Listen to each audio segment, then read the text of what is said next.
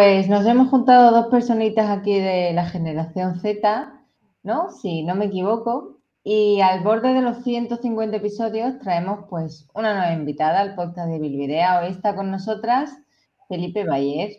¿Qué tal, Felipe? ¿Cómo estás? Buenas, Eva. Muy bien. Volviendo de vacaciones, como has dicho tú antes, pues un lunes denso.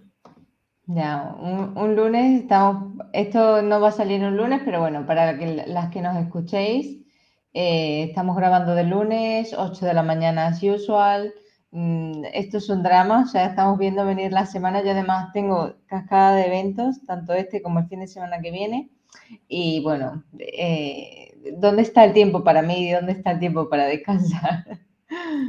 Pero bueno, yo siempre digo que para conocer a alguien hay que remontarse un poco a los inicios de su vida, de su trayectoria, obviamente porque a mí de pequeña también muchas cosas me marcaron. Y me gustaría saber dónde naciste, dónde creciste, en qué familia te criaste. Un poco como si esto fuera, no sé si has escuchado el Dile que baje de Quique. Vale, pues un rollo así. Cuéntanos de dónde vienes.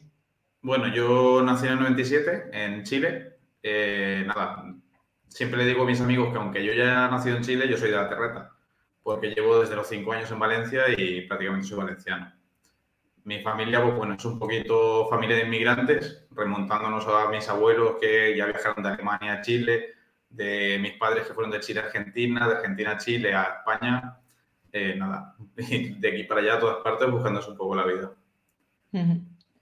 Solo has vivido en Chile y aquí en Valencia, ¿no? Correcto.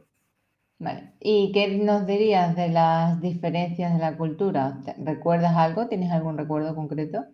Sí, más que recuerdo como tal de que yo haya vivido, en 2010 tuve la oportunidad de viajar con mi padre. Estuvimos allí un mes, eran tres semanas, pero por problemas de, inmigración, de un papel, al final lo, lo alargamos a un mes. Y es un choque cultural bastante grande. Es una cultura bastante conservadora en comparación con aquí. Y bueno, hay más delincuencia, hay más más problemas, digamos, para vivir en comparación aquí en España. Entiendo que, en algún momento, pregunto, ¿vale? Eh, ¿Tú has visto que tu seguridad aquí en España, digamos, eh, pues está más cubierta, ¿no? Eh, España es un país más seguro, ¿no? Que, que, Chile. ¿Y cómo crees que afecta esto a la gente, a la vida de la gente, a la tensión con la que la gente se enfrenta a salir un día en la calle? A pesar de todo, yo todavía tengo contacto con familiares y con algún amigo de la infancia por Instagram, por WhatsApp y todo esto. Y es curioso porque ahora en la zona en la que yo nací, digamos en Temuco, están con muchísimo conflicto, conflicto armado, está muriendo, bueno, muere gente, cosas así. Eh, y claro, es un choque cuando hablas con ellos y les dices, no, mira, me quedé en casa de un amigo y volví, eh, digamos, un kilómetro andando a mi casa con los auriculares puestos a las 4 de la mañana o así les choca mucho porque allí no pueden hacer eso, porque sabes que te van a atacar. Claro. al final eso condiciona tu vida, condiciona tus relaciones sociales y también condiciona tu salud, porque vivir con miedo eh, es complejo, ¿no? Es complicado. Sí, aparte, cuando ves que lo normalizan, como bueno, aquí no podemos salir a, esas horas, ves que al final también el, entorno social se reduce un poco a más de casa hacer ciertas cosas más en casa, más en familia, que nosotros a lo mejor que estamos acostumbrados a terminar de trabajar y cerveza con los amigos o quedamos en casa de un amigo, lo que sea. Y cuéntanos un poquito de la cultura y la gastronomía de allí. ¿Algo que aportar, algo que decirnos, algo que tengamos que probar, sí o sí? Eh, la cultura allí a nivel gastronómico es carnívora. Carnívora, o sea, la cultura de, que conocemos más igual es la argentina, del asado, pero en Chile es lo mismo. De hecho, ayer fue el día de la independencia. Yo estuve dos semanas en, un pueblito de Cuenca que tenía mis padres una casa. Estuvimos de vacaciones y bueno, celebramos, hicimos empanadas, que son rellenas, las empanadillas, pero rellenas de carne. Sí. Eh, mucho pan dulce, digamos, muy a la alemana, a, la, a todo el frito, la carne, todo eso. Esa es la gastronomía de allí. Vale. ¿Y eso a nivel de salud está afectando a la población? ¿Conoces algún caso? Yo no tengo ningún dato concreto, pero imagino que tú eh, tendrás más cerca datos sobre eh, pues, tasas de salud, ¿no? Eh, sobre peso, obesidad, enfermedades cardiovasculares y demás. Me ocurre lo mismo, no tengo los datos concretos, pero sí que cuando en su día lo miré para ver cómo estábamos, estaba a nivel obesidad y todo esto, están bastante, bastante fastidiados. Diríamos que un poquito como en España, que estamos con obesidad infantil creciendo, solamente hay que ver también a la gente en la calle allí, que yo me acuerdo que en 2010 cuando fui, eh, la gente pues con un sobrepeso, una obesidad bastante importante, hay de todo, pero lo ves en la población en general que que la cultura la alimentación escasean las verduras, la carne es para todo, o sea, hay carne para comer, carne para cenar. Al final esto a nivel salud pues afecta bastante. Sí que hay, creo que hay una receta que le he visto a alguna compañera que son las humitas o algo así. Puede ser como parecido a los tamales, ¿no? De Venezuela, pero que también creo que tienen base de maíz y luego van rellenos de algo, ¿no? Sí, la, las humitas, si no recuerdo mal, es, pasta de maíz solamente. Es maíz triturado, se hace eh, dentro de la misma hoja del maíz y se mete al horno. Igual hay otra receta que es el pastel de choclo. Cuando hablamos de choclo es el maíz, es lo mismo. Eh, que es carne, que puede tener carne picada, pollo, al final lo de siempre, siempre carne. Y la pasta está de maíz por encima. Lo mismo, se echa al horno para que veas el choque un poco, eh, esta carne que es prácticamente picante y tiene la pasta de maíz por encima, muchas veces se come con azúcar. Con cucharadas soperas de azúcar por encima porque le cambia mucho el sabor y demás. Pero vuelta a lo mismo. Es una alimentación muy calórica, muy poco saludable y aún así es curioso porque el nutricionista allí sí que está muy asentado. Vale, no nos vamos a meter todavía de lleno en el nutricionista. Vamos a conocer todavía más de ti, ¿vale? Cuéntanos, cuando llegas aquí a España, eh, ¿cómo, es, ¿cómo es la primera vivencia? ¿Cómo, ¿Cómo te adaptas, no? Porque entiendo que entraste en un nuevo cole. Fue curioso porque yo nací en diciembre del 97. Allí, como cuando aquí es verano, allí es invierno, yo ya llevaba unos meses de colegio. Al llegar aquí, a mí lo primero fue, vale, ya no vas a ir con los del 97, vas a ir con los del 98 el aprendizaje al final de un par de meses se nota y a mis padres le ofrecieron adelantarme un curso. Pero claro, en un país diferente, ya más o menos había hecho algún amigo, nada, ya me quedé. Pues mi generación, aunque sea la del 97, siempre soy la del 98. Pero muy bien, la gente en general es muy abierta. Si tú eres abierto, la gente es muy abierta. Si te... Mi padre siempre dijo una cosa que es, eh, si estás en un país, tienes que aprender la cultura ahí y el idioma. Yo todas las clases desde el primer momento en valenciano, a pesar de mis padres ni lo hablaban ni lo entendían. Y eso, es lo que hay, hay que aprender. Muy bien, muy bien. Eh, digamos que te viniste o te fuiste directamente a Rafael Buñol o viviste en algún otro pueblo o ciudad de Valencia. O... Nosotros llegamos a un pueblito que es de, de, la playa, digamos, que es la playa de la Puebla de Fernals. Ahí estuvimos los meses de verano hasta, empezar, hasta empezar las clases y ahí ya nos fuimos a Meliana. Ahí estuve yo desde primero de primaria hasta quinto. Y ya de sexto hasta ahora, eh, aquí en Rafael Buñol. Había, has ido al Insti, entiendo, ahí a Rafael Buñol, ¿no? Sí. ¿Y conservas a todos tus amigos? Sí. ¿Ves por la calle a esos profesores, no? Porque a mí, por ejemplo, es algo que no me pasa. ¿Y, qué tal? ¿no? O sea, de vez en cuando te cruzas con ellos, les cuentas algo de tu vida. Mm, ¿Cómo, son, ¿cómo es la, calle o la vida allí? A mí me gusta mucho el ambiente del pueblo, porque es un ambiente que, a pesar de que Rafael es un pueblo medianamente grandecillo, somos 9.000 habitantes, te cruzas por la calle, saludas a la gente, al final te puedes parar a hablar con cualquier persona, ves a tus amigos, a tu gente de toda la vida, y ocurre cuando, tienes, cuando eres joven que casi toda la gente te conoce y hay mucha gente que tú no conoces. Padres, abuelos, que ya te tienen localizado y tú a lo mejor no sabes ni quiénes son el fichaje, ¿no? Que yo le llamo, en plan, todo el mundo en algún momento va a saber qué es lo que estás haciendo porque siempre hay ojos que ven. ¿no? y más En, así, digamos, un pueblo o, un sitio donde no hay tantísimos habitantes, ¿no? Como por ejemplo igual en Valencia o en Madrid o en Barcelona, que son también ciudades más deslocalizadas, no, no llegas a construir como tal, yo creo, una red muy sólida, ¿no? De, de amigos o familias, a menos que seas de allí de siempre, siempre. A mí es algo que sí que me ha pasado, que sí que he visto de cuando he vivido fuera, ¿no? Pues bueno, en Granada sí, obviamente, pues porque había cultura universitaria 100%, pero ya una vez me pasé a Madrid, ya era como más, una ciudad más de tránsito, ¿no? Lo cual, por ejemplo, en Valencia no reconozco, que parece que es más acogedora. Ahora está Valencia súper bien. entornos verdes, bici, mm, cultura. Bueno, el otro día estuvimos en un evento sobre clima en las naves y bueno, hablaban de, eso, que Valencia se postula como ciudad verde a nivel mundial. Entonces, bueno, a ver, ¿no? O sea, está bien, este año es capital mundial del diseño, ojalá el año que viene sea Valencia verde. Vale, pues vamos un poquito a dar un salto a la universidad. ¿Qué es lo que, qué es lo que sesgó tu idea de, hacer dietética y nutrición? Pues sinceramente, nada.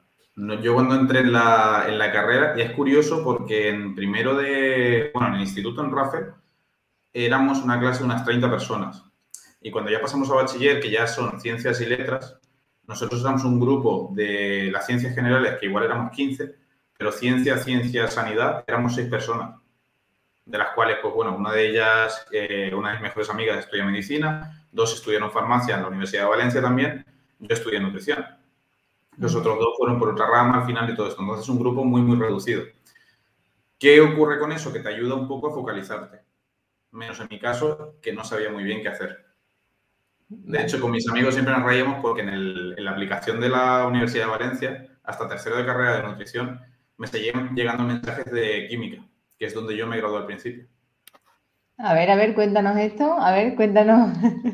A ver, con, yo lo que opino, con 18 años, tú te sientas delante de un ordenador y te dicen, vale, ya has hecho el selectivo, has estado estudiando, en mi caso, seis años con la misma gente, eh, has sacado un poquito harto de todo, ahora decide a qué te vas a dedicar toda tu vida. Y es una pregunta complicada, porque hay gente como mi amiga María, por ejemplo, que ya sabía desde que era pequeña que sí o sí era medicina y no existía otra opción, y gente como yo que era, vale, rama sanitaria pero sanitarios tienes de 20.000 tipos. Y claro, no sabía muy bien qué hacer y al final entre las opciones que tenía me apunté a química. Y en la semana, dos, tres semanas antes, al final nutrición. Y dije, bueno, voy a probar, no sé lo que es un nutricionista. Miré las, las asignaturas y dije, bueno, me vale, vamos a ver. Yo creo que hace cuatro o cinco años todavía ni, ni, siquiera los que estábamos estudiando teníamos claro que era hacia dónde íbamos, ¿no? En este sentido, la idea de ser sanitaria, ser sanitaria, em, ¿cómo te surge? ¿Del querer ayudar a los demás? ¿Del cuidar? ¿De, dónde te viene esta idea o este em, sentimiento ¿no? de, sanitaria? Yo diría que es un poco de carácter. Yo siempre he sido, también te digo que me gusta mucho valorarme positivo en ese lado, así como, como todos. Eh, siempre te machacas más por otras partes, en esa parte siempre he sido bastante claro a mí una de las cosas que me da la vida es ayudar a los demás. Siempre me ha, ayudado, me ha gustado ayudar a los demás, que eso a largo plazo también te sesga con algunas cosas y te, te afecta. Porque claro, tú estás para todos, pero cuando tú estás mal hay muchas veces que no hay nadie. O muy poquitas personas, o incluso ni lo dices y no... Si no lo dices, nadie lo tiene por qué saber. Entonces piensas un poco, bueno, pues ya no vuelvo a ayudar a nadie más, que le den por el culo a todos. Y no. O sea, a mí me da la vida ayudar a alguien. Cuando no hay nadie dice, ah, pues os odio a todos, ahora ya no quiero saber nada del mundo, me voy. Sí, sí. ¿No? Te coges como un pequeño rebote. Qué guay. Y en vamos a ver si hay algún tipo de diferencia de cuando em, comenzaste la carrera y cuando lo terminaste o ahora. ¿Cómo era la comida? ¿Cómo era la alimentación en tu hogar? ¿Y si ha cambiado algo? En mi, en mi casa cambió mucho ha cambiado mucho, no. por mí, también te digo una cosa, en casa herrero cuchillo de palo, pero lo que te hablaba, eh, las raciones en casa pues eran muy grandes, mi padre y mi hermano trabajan en el mismo taller, eh, están todo el día andando, levantando pesos y demás, entonces las raciones de comida muy grandes. Mi padre, por ejemplo, e, era de hacer prácticamente dos comidas al día, porque era su costumbre, porque siempre con los tiempos apretados, en Chile no tenía prácticamente tiempo para, para comer, siempre se acostumbró a comer mucho en dos poquitas ingestas son dos ingestas solamente. Entonces, claro, las raciones en casa eran muy grandes. Para el tío que está levantando peso, moviéndose todo el día, puede estar bien. Para el chiquillo que está creciendo, no. Entonces, eso al final repercute un poco en casa a tema de pesos y demás. Y eso con el tiempo lo hemos ido mejorando. Hemos ido incluyendo mucho más las verduras, eh, muchas mejores opciones en cuanto a nivel alimentario. La carne es algo que a mi padre, por ejemplo, no se le puede quitar. Es algo que tiene que estar sí o sí. Porque si en una comida no hay carne, no, no es comida, ¿no? Es un aperitivo, un picoteo, ¿no? No es comida de verdad, ¿no? Eso es algo que pasa mucho en la cultura vamos, en general, la cultura gastronómica, yo lo veo aquí también mucho en, Valencia, ¿no? En muchos casos, si no hay un bocadillo con su chorizo o el esmorzaret este, parece que no, no es comida como tal, ¿no? Exacto. De hecho, ahora que mi padre se la casa ahí en Castilla-La Mancha, ves que, claro, mi padre está súper contento, porque es una cultura muy mm. parecida a nivel gastronómico a la de Chile. Que si el chorizo, que si la panceta, que si no sé qué, que si vamos a algo. Claro, siempre en la parrilla. Mi padre contentísimo. Vale. Porque ahora no estás con tus padres, no vives con tus padres, ellos se fueron a Castilla-La Mancha. No, mis eh, tenemos la casa allí. Mm, mi padre cuando se le tienen la idea de irse allí, pero yo sí que vivo con ellos aquí en Rafael. Lo que pasa es que, a ver, mi padre tuvo un infarto hace ya unos seis años, tuvo que cambiar su alimentación, tuvo que cambiar muchas cosas. Fue un choque muy grande para él. A modo cascarrabias no quería hacerlo, pero al final lo, lo hizo. Mejoró mucho su salud. Y en general, a nivel pesos, a nivel todo, dijimos, vale, vamos a cambiar, vamos a mejorar. ¿Cómo lo hacemos? Digo yo, a ver, yo no es como si supiera el tema, pero vamos a empezar metiendo algo de verduras y así poco a poco hemos ido, hemos ido mejorando la alimentación en casa. Bueno, pues yo me quito el sombrero si has conseguido algún tipo de cambio en casa, porque en casa siempre es muy complejo, muy difícil hacer pequeños cambios, ¿no? Y sobre todo según la actitud con la que vayan, ¿no? Porque yo me he dado cuenta que cuando he ido con actitud de imponerles, de contarles todo lo que sabía sobre un tema o cómo podría la alimentación mejorarles, yo me he dado cuenta que el argumentario da igual toda la razón que tenga, ¿no? O todo lo, en todo la evidencia científica en la que se sustente, si al final es un cambio que no es progresivo o que realmente no quiere adherirse la persona o no quiere hacerlo, ¿no? Al final no es solamente, lo digo porque me hace, me, choca mucho siempre que la gente en redes sociales habla de la evidencia científica sobre algo, de la importancia de tal, con un argumento puramente teórico, cuando la gente realmente lo que le interesa es la práctica y cómo le afecta, ¿no? en su día a día. Entonces, muchas veces pienso, ay Eva, si tú cuando estabas en primero eh, hubieses elegido mejor tus guerras y tus luchas, ¿dónde estaríamos ahora? Es cierto, al final yo ahí aprendí un poco una cosa, que el, claro, yo llegaba a casa, vienes de la carrera, ya en tercero o cuarto, que ya tocas temas de dietética, igual mientras comías te ponías a hablar, pues sabéis que la carne eh, relacionada con el cáncer, con estas enfermedades y demás, y claro, la mirada un poco plan de, Mm, estamos comiendo, no queremos hablar de cáncer. Vale, pues cuando hablas de cáncer o de carne o de lo que sea, en ningún momento. O sea, si no te lo piden, no lo sueltes, porque lo que vas a generar es rechazo. Y otra cosa que también, un poco con la frase que he dicho antes, que cuando me dicen algo de alimentación, la típica persona que sabe mucho, y, te dicen, eso es así, ¿no? Como para que valides su opinión, yo digo, yo no tengo ni idea. Yo no es como si hubiese estudiado nutrición un poco el sarcasmo y el, puncheta que va siempre también a mi carácter. Y claro, ahí es donde la gente dice, hostia, pues, ¿y cómo es? Generas un poco más de interés. Totalmente, sí, que viene mucha gente a veces sentando cátedras sobre cualquier tipo de tema y te pregunta para que tú le valides, ¿no? Para que le refuerces o le apoyes su posición.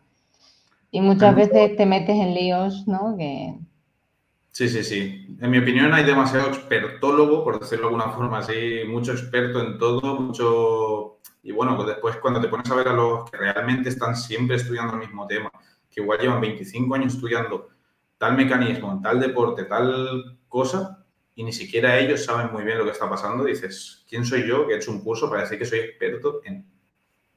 Totalmente, sí. Y que al final la, la especialización, sobre todo en nutrición, requiere de muchos años y en ramas sanitarias requiere de mucho esfuerzo y conocimiento. Que hoy en día mucha gente se hace un curso de cuatro meses y se dice que es experto en algo.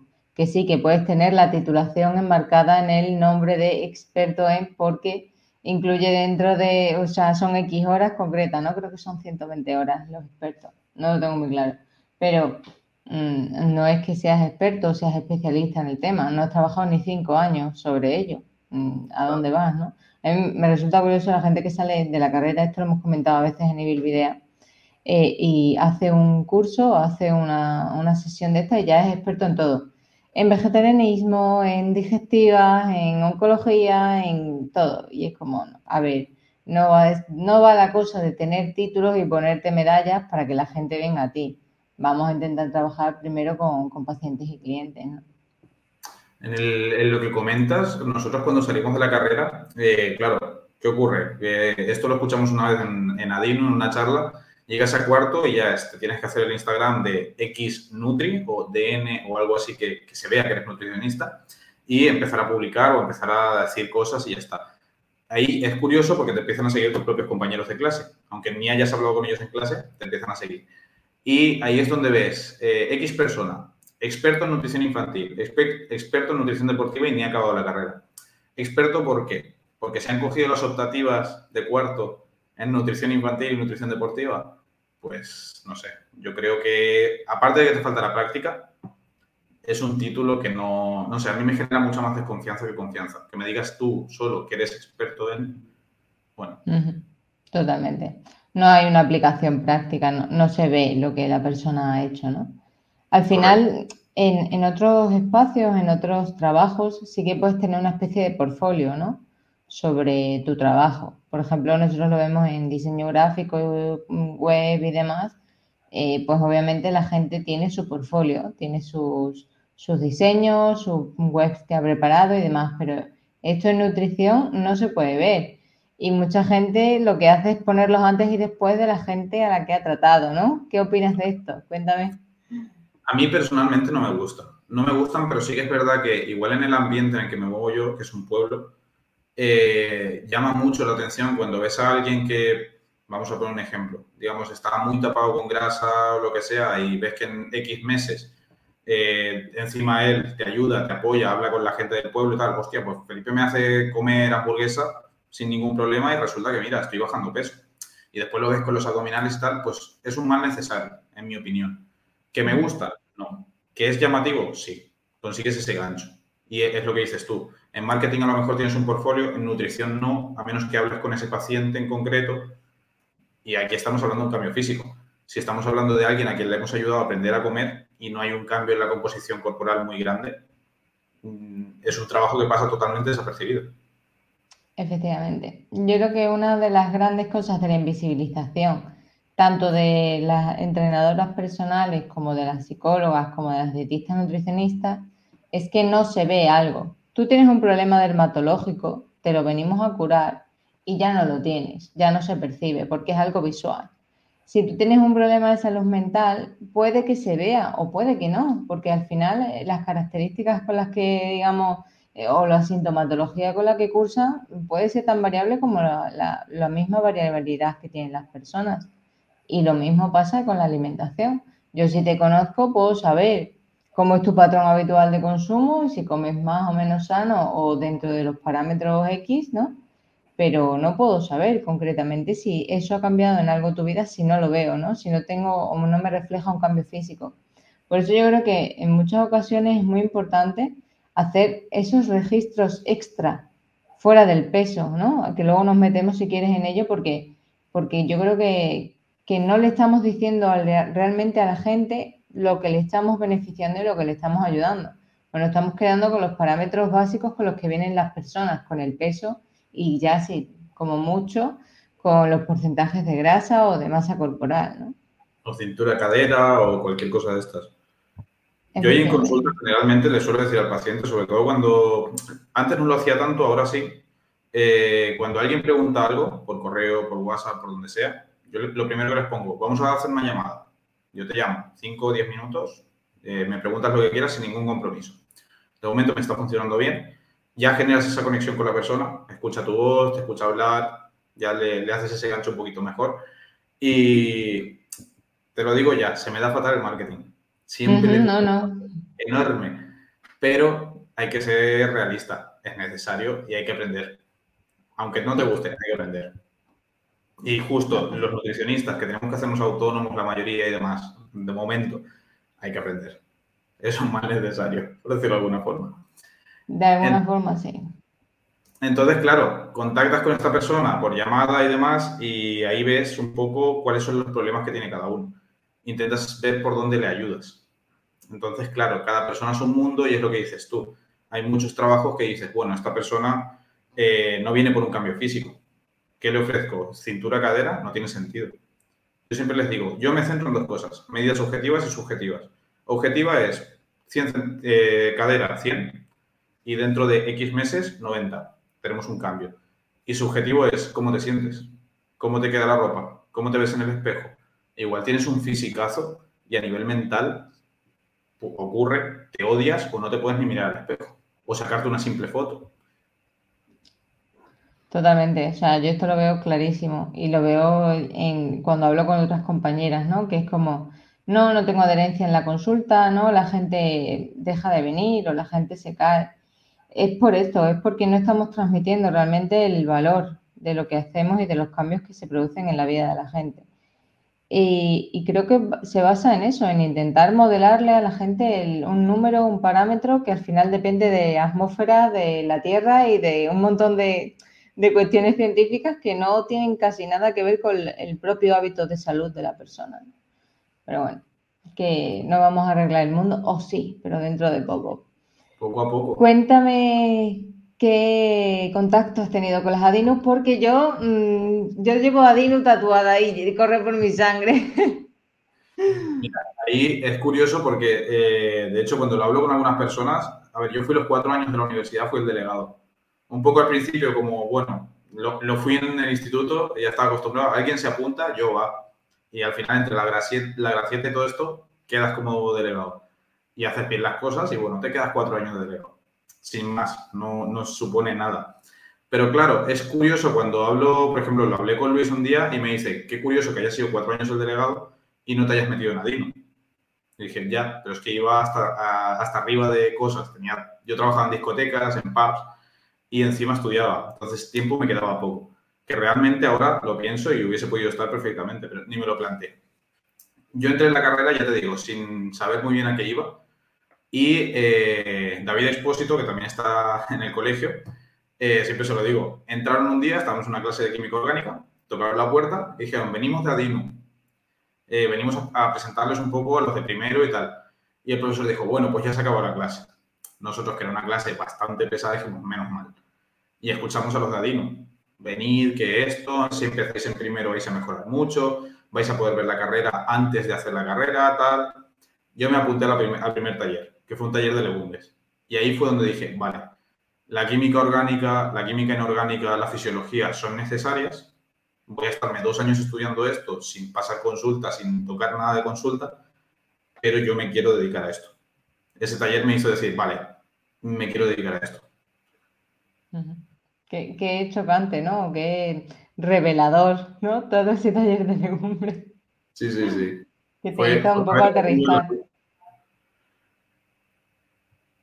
Dime, dime. Poner los pies, no, que te hizo poner los pies en la tierra, ¿no? De, vale, muy bien, están muy bien los enlaces eh, de los hidrocarburos y todo lo que tú quieras, pero está en la legumbre, el aminoácido, y eso es lo que al final acaba comiendo la gente y, es lo que tenemos en el día a día, ¿no? En nuestra cultura, que muchas veces se nos olvida, ¿no? Hay gente que, yo admiro a la gente que se dedica al tema de la química, a la bioquímica, o sea, toda esa parte, porque a mí me apasiona, pero como le veo tan poca práctica real, como lo veo tan poco aterrizable a la vida de la, de la gente, me resulta complejo avanzar o, o estudiar sobre ello la bioquímica e-, eran de, las asignaturas que más me gustaron en su día.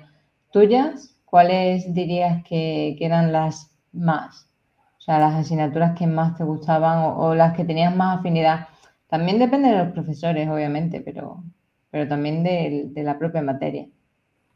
Sí que depende mucho de los profesores, porque, por ejemplo, en primero tuvimos en biología un profesor que ya de por sí nos llamaba la atención, porque, claro, vienes de un instituto de pueblo y tienes la típica eminencia que lo buscas en Google y dices, hostia, este tío tiene 20.000 premios a nivel nacional, o sea, a nivel internacional. Y claro, se pasaba, la semana que viene no vengo a dar clase que estoy en China. La semana que viene no vengo porque estoy en Estambul. Claro, te choca. Y el tío era muy buen profesor. Nos hacía típicas, por ejemplo, una vez nos dijo, vale, os subo tantos puntos en el examen si alguien me sabe explicar por qué los melones de, de son más dulces que los de tal parte. Y claro, te hace ir al mecanismo, a la bomba de protones, a todo esto de forma indirecta y eso te, apasiona aprender. Eso después, aunque esté mal, en mi opinión, la profesora de psicología, nos dan psicología en primero, o sea, cuatro años antes de pasar a la consulta, habría que cambiarlo, pero sí que es verdad que como gancho, a mí me vino bien, porque más o menos te imaginas cómo va a ser una consulta. Ahora, en tercero ya ni te acuerdas. Total. Y eso qué, ¿Qué me dirías de alimentación y cultura? Dado que has cambiado, has migrado, ¿no? O sea, ¿qué, dirías de, cómo se transmite la alimentación y cultura? Porque yo tuve, una, tuve esa asignatura y creo que fueron una de las que más me gustaron, pero por el profesor también, no por la propia materia. No veíamos tanto de gastronomía de, los pueblos o de las culturas o de por qué las personas comían como comían, según el, código postal, ¿no? Por así decirlo. Mm. Aquí yo diría que fue un poco un trámite, una asignatura de trámite. No hicimos mucha cosa, no se tocó mucho, fue más, bueno, este es el temario, léelo, que esto pasa muchas veces también. Igual una de las asignaturas que puede ser muy útil, muy interesante, un buen mal profesor o un mal enfoque te puede hacer odiarla o directamente decir, pues mira, sin más. O sea, no, me interesa el tema. ¿Alguna matrícula de honor por el expediente? No, no yo, yo sinceramente eh, fui, digamos, de tabla media. Yo quería sacarme mi carrera y es lo que te digo, yo estaba trabajando, entonces mis prioridades eran trabajar eh, y estudiar. O sea, a prueba, saca buenas notas siempre que puedas siempre se me ha dado bien estudiar, pero no iba por la matrícula y todo esto. O sea, de hecho, siempre he sido un poquito de esfuerzo. Sí, podría dar el 10, pero si dando el 8 ya apruebo, eso ha cambiado con el tiempo. Esfuerzo limitado, ¿no? Podríamos decir. Ha cambiado. Hasta cierto punto. Vale. ¿Y en qué momento decides emprender o cuándo comienzan tus redes sociales? ¿Cuándo comienza tu movimiento, por así decirlo, más del ámbito profesional? Las redes empezaron, pues eso, en cuarto. Te haces tu Instagram, empiezas a publicar y ahí me ocurre a mí un poco, eh, un poco de Dunning-Kruger. Veo que la gente más experta no sabe muy bien cómo concretar un tema porque tienen muchas dudas y piensas, este tío se habrá leído 10.000 papers y no sabe si decirme, eh, come, come esto, come lo otro, ¿quién soy yo para decir nada? Entonces siempre me, paraba. De hecho, mira, si miras mi Instagram o lo que sea, no hay prácticamente publicaciones. O sea, no, me atrevo. Incluso a día de hoy hay veces que me choco un poco, me esfuerzo a todo esto.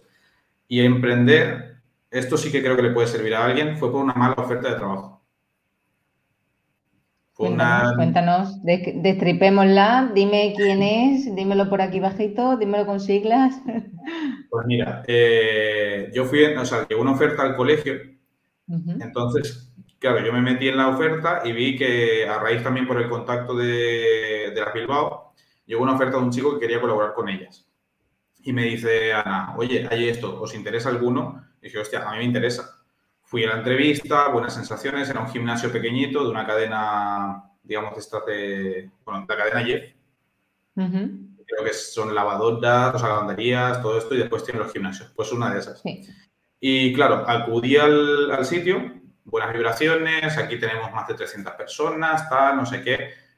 Vamos, te come la oreja y dices, sí, perfecto, voy. Problema, tienes que hacerte autónomo. Otro problema, que dices, bueno, tengo mis pacientes, me están prometiendo esto, es, ¿cómo lo voy a dejar pasar? O sea, tengo que cogerlo. Yo me hice autónomo, y error. Me hice autónomo en julio y estuve julio, agosto y septiembre consumiendo de mis ahorros. Tres meses sin ningún ingreso.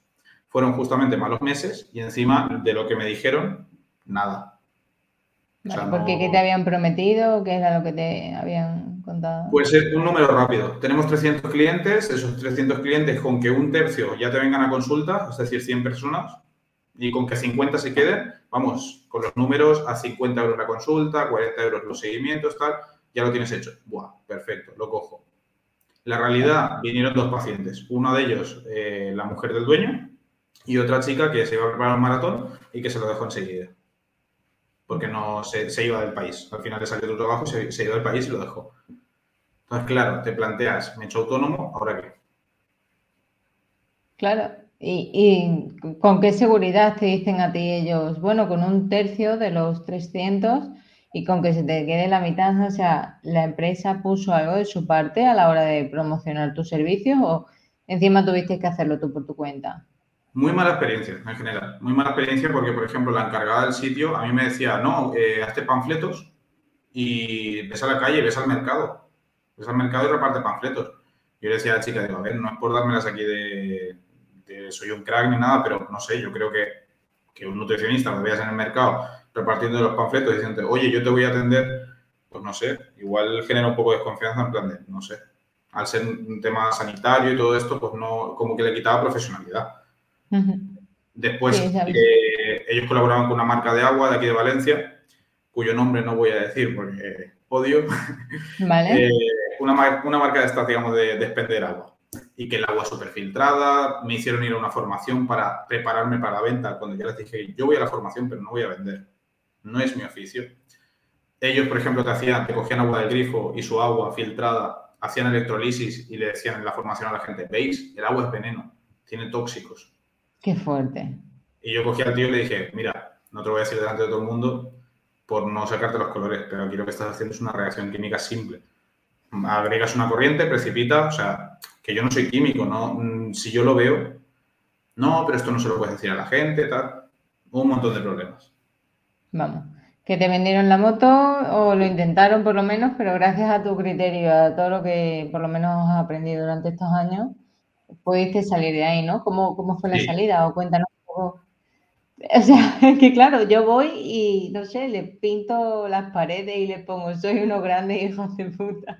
¿No? O sea, ¿qué, haces? Te dan ganas, te dan ganas de coger. Encima ellos tenían dos cristaleras enormes y dije, cojo un piedrolo y lo rompo. claro. más tampoco. Cogí un día, eh, me, dijeron, me dijeron, vente a este evento, así promocionamos el servicio y tal, y yo dije, no sé si voy a poder. O sea, avisadme cuando se acerque el evento y concretamos. Nunca me avisaron y me llamaron directamente una tarde, uno del el hijo, digamos, del dueño. Que dónde estás, que no sé qué, tú eres un sinvergüenza, que no has aparecido aquí, no sé qué. Digo yo, pero si no me habéis avisado ni la hora, ni la fecha, ni tal, ¿cómo queréis que esté? No, pero es que tendrías que estar, no sé qué. Bueno, un montón de movidas.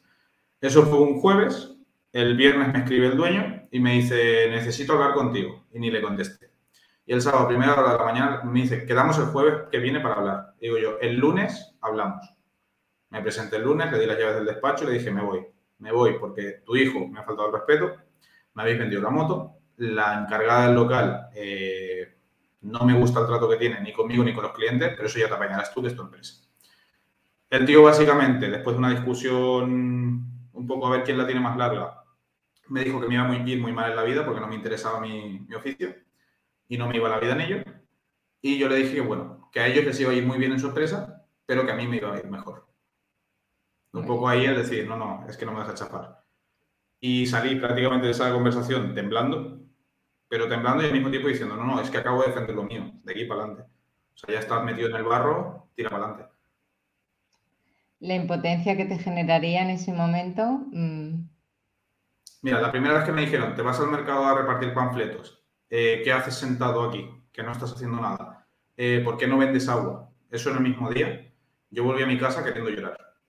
O sea, iba en el coche con una impotencia, una rabia, y eso lo había hablado con Ana porque las Bilbao también, una de sus primeras experiencias, lo pasaron muy mal. Y me dijeron, bueno, esto puede pasar. Les escribí, le dije, Ana, me ha pasado, me pasa esto. Me dijeron, vete de ahí. Vete de ahí porque no estás bien y es lo que había. O sea, es que no, había de otra. O sea, si no estás bien, no tienes por qué forzarlo. O sea, hay 20.000 opciones más. Totalmente. A veces nos agarramos a un clavo ardiendo, ¿no? Parece que es el único sitio donde nos van a querer, el único sitio donde vamos a poder pasar consulta, estar, donde tenemos ya nuestros pacientes, ¿no? Creo que nos pasa un poco, pero porque somos personas al final solamente vemos lo que ya hemos tratado, ¿no? Parece que no hay más opciones, pero chicos, en la vida hay infinitas opciones y si puedes permitirte una oportunidad más, que hay gente que no se lo puede permitir, pero mm. muchas nos podemos permitir una oportunidad más, eh, ¿por qué no? ¿Por qué no apostar por algo distinto, algo nuevo, sobre todo cuando te encuentras tan mal, ¿no? A mí me sorprende muchas veces cuando hablan las compañeras por Ibilvidea o, o tengo la sensación de que hay gente que lo está pasando mal, ¿no? O sea, de que realmente no nos está dando para vivir la profesión y el contexto privado en el que está nuestra profesión. ¿no? O sea, me produce mucha tristeza porque hay otras tantísimas sanitarias que no es que vivan de ello, que se aprovechan de la gente. Y estamos aquí nosotras, de buena gente, de, de buenas personitas, pero que al final no comemos de nuestra profesión y de nuestra vida. Y claro, ¿qué hacemos, no? Entre todas. Es un contexto difícil, pero también te digo una cosa. Yo igual sí que es verdad que a lo mejor a veces peco de romantizar mucho algunas cosas. Que es un hijo de puta es un hijo de puta, eso es innegable. Pero sí que es verdad que cuando te ves en estas situaciones, que es lo que te digo, en mi caso, por ejemplo, con, lo, con la reducción de la cuota de autónomo, todo esto, ya metido en el medio tres meses consumiendo tus ahorros sin nada, ahí es donde dices, vale, tengo dos opciones. Me quito y me espero años hasta volver a tener esta reducción o tener otra vez la oportunidad de hacerme autónomo o tirar para adelante. Si bueno, ya, ya se ha empezado mal. Si sale mal, sale mal y punto. Que hay, ojo, hay gente que no se lo puede permitir porque a lo mejor tiene un hijo dependiendo de ellos o lo que sea. Yo en mi caso era vivo con mis padres. Si no lo hago ahora, no lo voy a hacer nunca. Era el momento ideal. Entonces, claro, te ves en esa situación y lo que te digo, romantizándolo un poco, ya has tocado fondo, en cierta manera de aquí para arriba. O sea, tira para adelante. Es lo que hay. Sí. Y, y, volverás a, o sea, yo lo veo, ¿no? Con perspectiva. Pues yo seguramente vuelvo a tocar fondo a veces. O vuelvo a estar en la mierda de vez en cuando. Pero ya sabes a un nivel al que has llegado, ¿no? Y ya sabes desde dónde tomas el siguiente impulso, ¿no? Desde dónde arrancas de nuevo. Eh, ¿Cómo lo hiciste? O sea, saliste de ahí, te fuiste súper cabreado ese día y luego ¿Cómo, ¿Cómo seguiste? ¿Tenías tus propios pacientes, esas dos personas que habían ido? A ver, aquí hay que ser realista. Aunque yo me saqué la carrera más tarde, de, o sea, en los años que tocaba, pero mm, más tarde de lo que empecé a pasar consulta, yo empecé con mis amigos, empecé con mi familia, porque vi que la carrera no me lo daba. Quitando las prácticas de dietoterapia con Laura, no había forma de, de tocar realmente lo que veía. Claro, y era con un amigo, con Edgar, dijimos, vale, ¿qué hacemos? O sea, hay que aprender. Es que en la universidad no me lo está dando, entonces, ¿qué va a tocar? Pues ser autodidacta, no hay otra.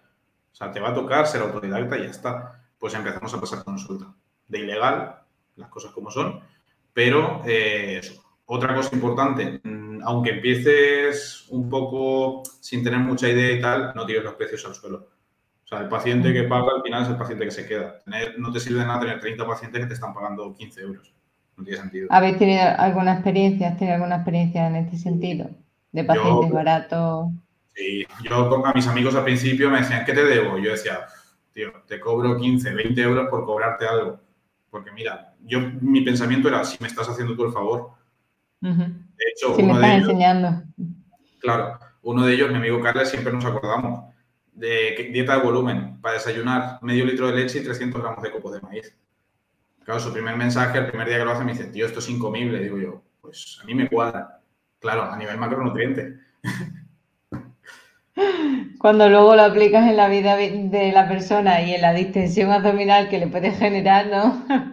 Claro, y a la hora un bocadillo de 130 gramos de pan. O sea, es que era, era impensable, pero con esos pacientes es con los que aprendes. Totalmente. Y al final ves claro que una cosa es el software nutricional, una cosa es lo que ponen en los macros, en los micros, en que llegue a la vitamina C diaria, y otra cosa es cómo la persona lo incluye en su, vida, en su día a día y al final la propia adherencia ¿no? que va a tener a ese patrón alimentario.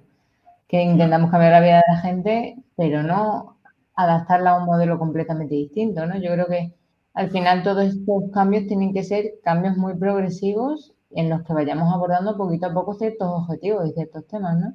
¿Cómo planteas ahora tus consultas? Pues a ver, primero que nada la entrevista. Le explico siempre a los pacientes que la, primera entrevista es bastante importante, ya no solamente por un tema de preguntarles sus horarios y todo esto, porque es el, es el primer contacto que tienes con esa persona. Entonces yo ahí considero que si no conectas con esa persona en la primera consulta, primera, segunda, ya está, ya ya, está vendido, no hay otra.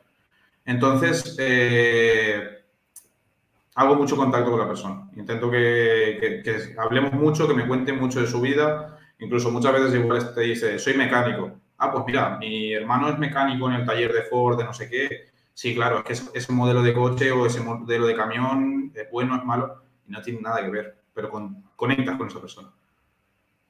Después, con el tiempo, pues bueno, hay gente que es mucho más sensible y ya se abre enseguida, gente que se cierra mucho más. Y bueno, es estar ahí. Al final no solamente vas a hablar de alimentación, estás hablando de su día a día. ¿Tú entregas pautas? Eh, ¿Te basas en un modelo de alimentación o de educación alimentaria? ¿Cómo lo haces? Ahí no sé si fallo, tendría que hablar con más, eh, compañeros y compañeras. en lo que sería la educación alimentaria yo la tengo como algo casi obligatorio. O sea, en, seguimientos lo veo sí o sí. Siempre les explico algo, aunque sea una chorradita. Y ahí siempre tengo pues mis PowerPoints, mis PDFs, que cada vez voy haciendo más para poder explicarles todo de forma gráfica. Y nada, la consulta, pues vienen básicamente, me comentan cómo están, mediciones en caso de que las haya, ver todo esto y vemos la clase de educación alimentaria. En cuanto a lo que es las pautas y tal, depende de la persona. Como la mayoría son deportistas y demás, van con menú. Aunque hay gente que prefiere pues, pautas más generales, más, bueno, ¿qué como? Pues mira, aquí metemos verdura y ya está, la que quieras. Hay prefiere más, no, no, dime 80 gramos de macarrones. Y si son 81, van a ser 81. Y voy a coger y voy a cortar ese macarrón para que sea 81. Sí, sí, sí. Vale, tienes un perfil bastante variado, ¿no? De, personas, pero sí que los servicios que ofreces están prácticamente relacionados todos con la nutrición deportiva. Sí, también es para donde quiero tirar. O sea, al final es siempre, nos toca formarnos en todo, pero la deportiva es lo que más me llama. ¿Alguna especialidad concreta? ¿Algún tipo de ejercicio? Pues mira, lo que te decía con mi compañero Edgar, que fue con, con el que empezamos mano a mano prácticamente y a día de hoy seguimos porque tenemos ahí con, con otro compañero, con Alfred, el tema de las formaciones que queremos sacarlo adelante y demás. Empezamos con, por ahí, por la de nutrición en rugby. Empezamos en rugby, después los cursos de Francis Holloway de nutrición deportiva, que este año en el ISAC tuvimos la suerte de conocerlo y es un tío, vamos, es espectacular. O sea, podría ser el más flipado del mundo y viene, se acerca él y te pide la foto de él son cositas que ahí es donde dices, vale, y mi colega es experto en deportiva. Vale. Bueno, pues ahí poco a poco vais, ¿no? Adheriendo a, esa rama de la nutrición deportiva. Y yo creo que en rugby, pues genial, ¿no? O sea, no se conoce tanto Nutri en, en rugby. Podéis entrar en alguna asociación o en algún club, ¿no? De rugby. No sé si estáis ¿Jugáis al rugby o estáis cerca del movimiento, ¿no? del, deporte? Edgar está mucho más cerca. Su primo pertenece a la selección española de, rugby. Entonces, claro, a los partidos de vez en cuando y todo esto, y él está mucho más en el ambiente. Yo la formación la hice más por, vamos a ver qué es nutrición en rugby, después nutrición en fútbol, que es la típica, y al final, en consulta te diría que es casi todo resistencia. Ciclismo, maratón y demás. Pero vamos, en general la deportiva. Vale, así bueno, ya iremos viendo tus progresos en, ese sentido. Cuéntanos objetivos de la consulta, este, este próximo curso. ¿Tienes otras cosas aparte de la consulta? Es decir, estás en la consulta en Codinukova mm, y ¿en qué más, qué más haces? Pues hicimos hace poco un, proyecto un poco con Edgar y con Alfred eh, a raíz de algunos cursos que pudimos hacer en el Instituto Xavier, aquí en Valencia, eh, de eso, de nutrición deportiva, hicimos un curso de 20 horas, bueno, de 15 horas creo que fueron al final. Entonces, claro, cuando te ves en la tesitura de aquí vienen dos críos a darnos a nosotros, profesores de grado superior desde hace 15 años o 10 años o lo que sea, a hablarnos de nutrición deportiva, ahí es donde te das cuenta realmente que sabes más de lo que piensas. Porque empiezas a poner cosas y cosas y les abres un poco el mundo. Entonces, nos queremos dedicar en parte a la formación. Hemos hecho un Instagram pequeñito, hemos hecho un dossier de cursos, ahora falta aprender a venderlo, que es lo que nos falta. A mí, yo te invito a que nos lo pases por el grupo de Bilvidea y le echemos un vistazo a ver qué vibras le da a la gente, ¿vale? Y así lo vemos, opinamos y demás, que yo creo que se te conoce poco todavía en el grupo de Bilvidea, pero bueno, poco a poco iremos más rascando sobre ti. Sí, y tú... a soltar todo y desaparezco.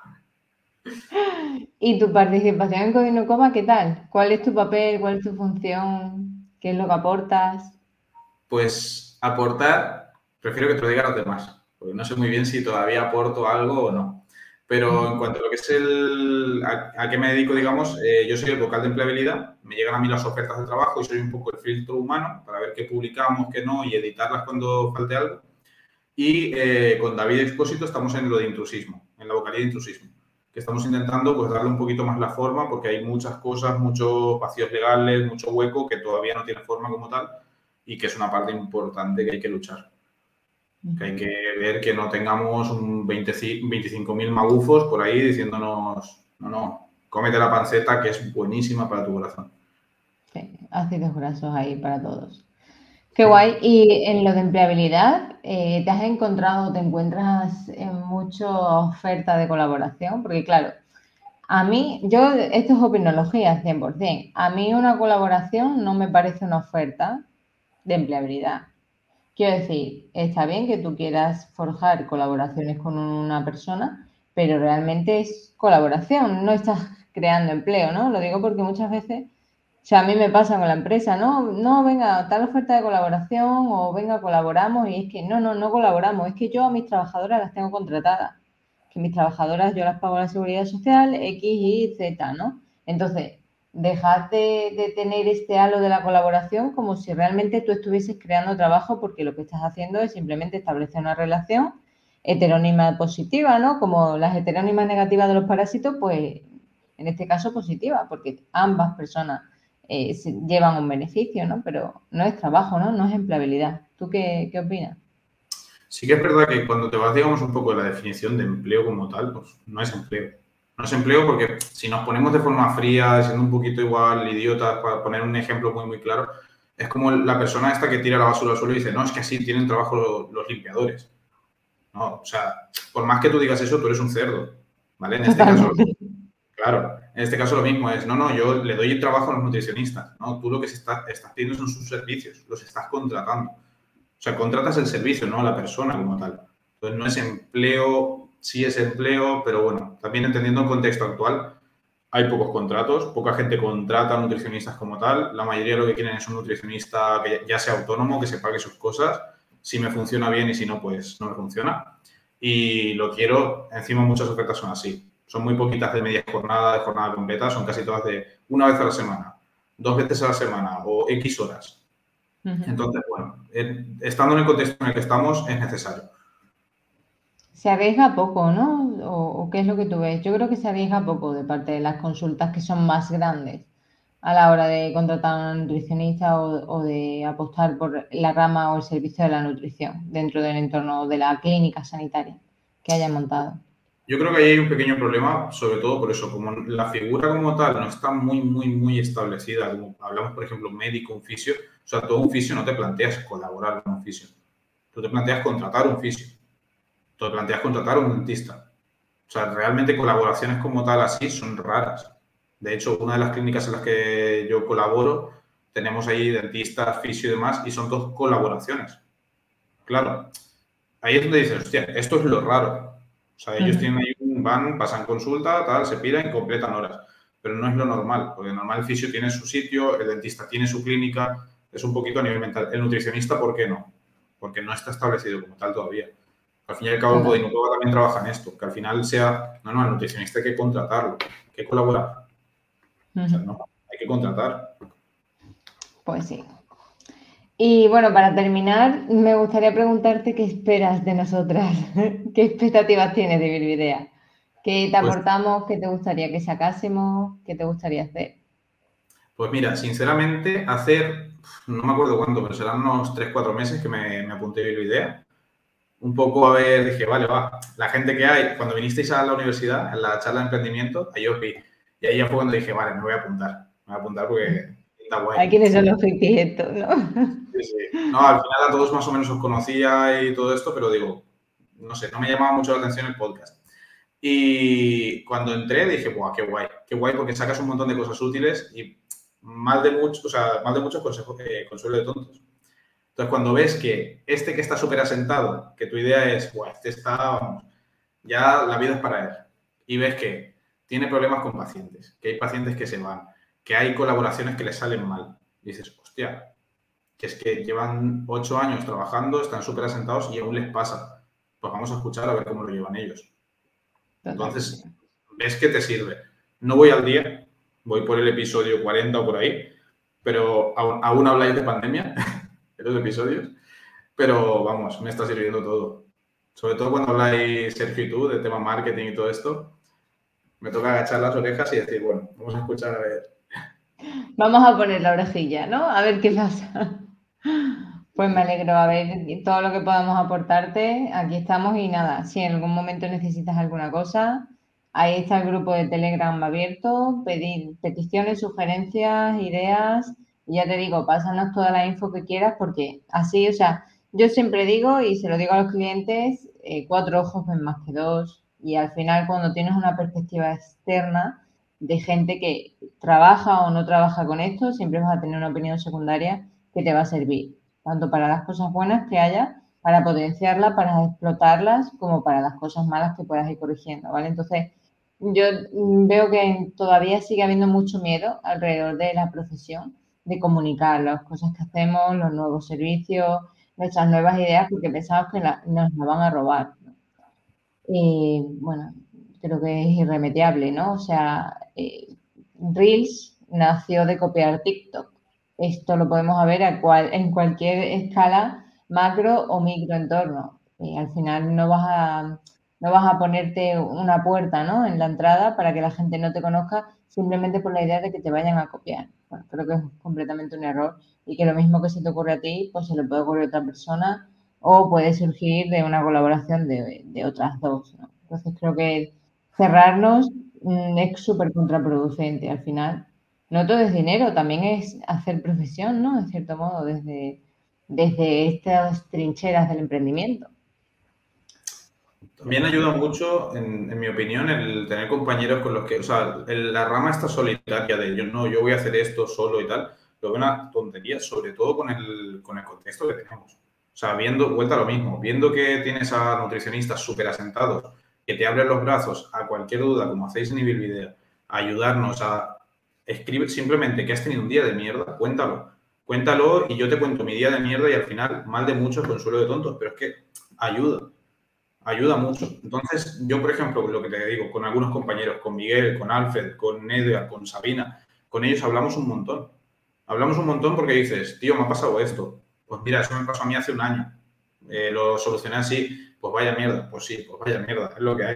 O incluso las alegrías, oye, que me han contratado al sitio. Hostia, qué alegría, qué bien que le vaya bien, porque si a él le va bien también, a ti también. Al final nos conocemos todos. Somos una profesión muy, muy, muy empática, muy de abrazarnos todos y de, como has dicho tú antes, muy hippies. Totalmente, los hippies. Sí, sí, sí, está muy bien. Nosotras y nosotras. Y al final yo creo que como no nos cuidemos, siempre van a venir esos intrusos a, llamar a la puerta y a, barrernos, ¿no? El piso un poco.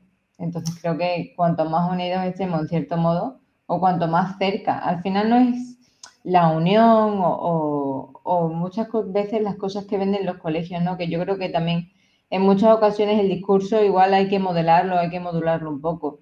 Sino, vale, vamos a estar cerca, vamos a comunicarnos entre nosotras, vamos a conocernos más, vamos a vernos en estas jornadas. No venimos a aprender nada, no, no, no, no. O sea, yo, por ejemplo, el video no lo noto como un espacio de, de aprendizaje, sino como un espacio donde se comparten ideas y donde se transmite conocimiento, pero no se aprende. Yo no he venido aquí a darte una clase de marketing digital, porque creo que es un error, porque al final, por ejemplo, el marketing digital lo vas a tener que hacer, que aplicar, que aprender que trabajar, ¿sabes? No es, venga, esta clase teórica, no. Es mirar esa pared y mira las siete hostias que me he dado contra ella. Fíjate cómo aprendí de las siete, ¿no? Para mí es un poco eso, no tanto pues aprendizaje. Sí, pues, se, nota, sí. se, nota, mucho con los audios y con todo, o sea, con los capítulos y todo esto, lo que dices tú. O sea, si tú entras, por ejemplo, lo que veo yo, entras y dices, hoy vamos a hablar de cómo hacer una anamnesis que somos 100 personas, 80 llevan más de dos años pasando consulta, ya saben hacer una anamnesis. Ahora, si dices, no, mira, la anamnesis la cambié porque resulta que es que me falta información por todas partes, es muy diferente, es una experiencia. Sí. Y, yo creo que, tenemos que meterle mano eh, a, a, las cosas de los seguimientos, a estos temas de evaluación de calidad de vida, a cómo transmitimos al paciente, cómo está mejorando en otros aspectos.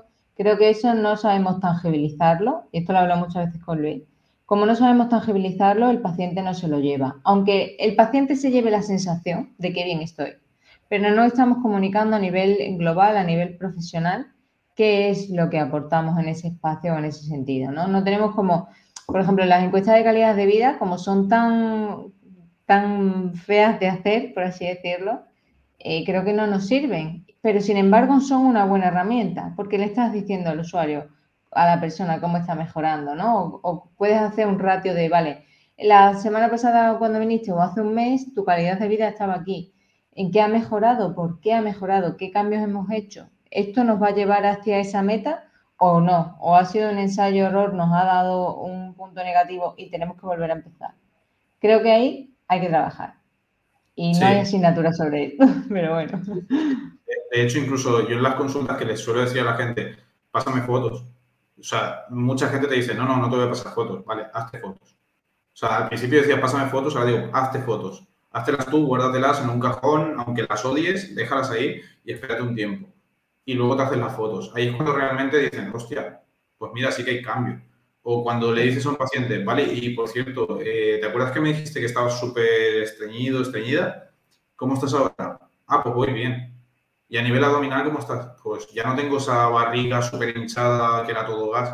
Son chorraditas que vuelta lo mismo. No les damos valor hasta que al final el paciente dice, oye, pues aquí hay un avance. Efectivamente. ¿Y, por qué no se mide?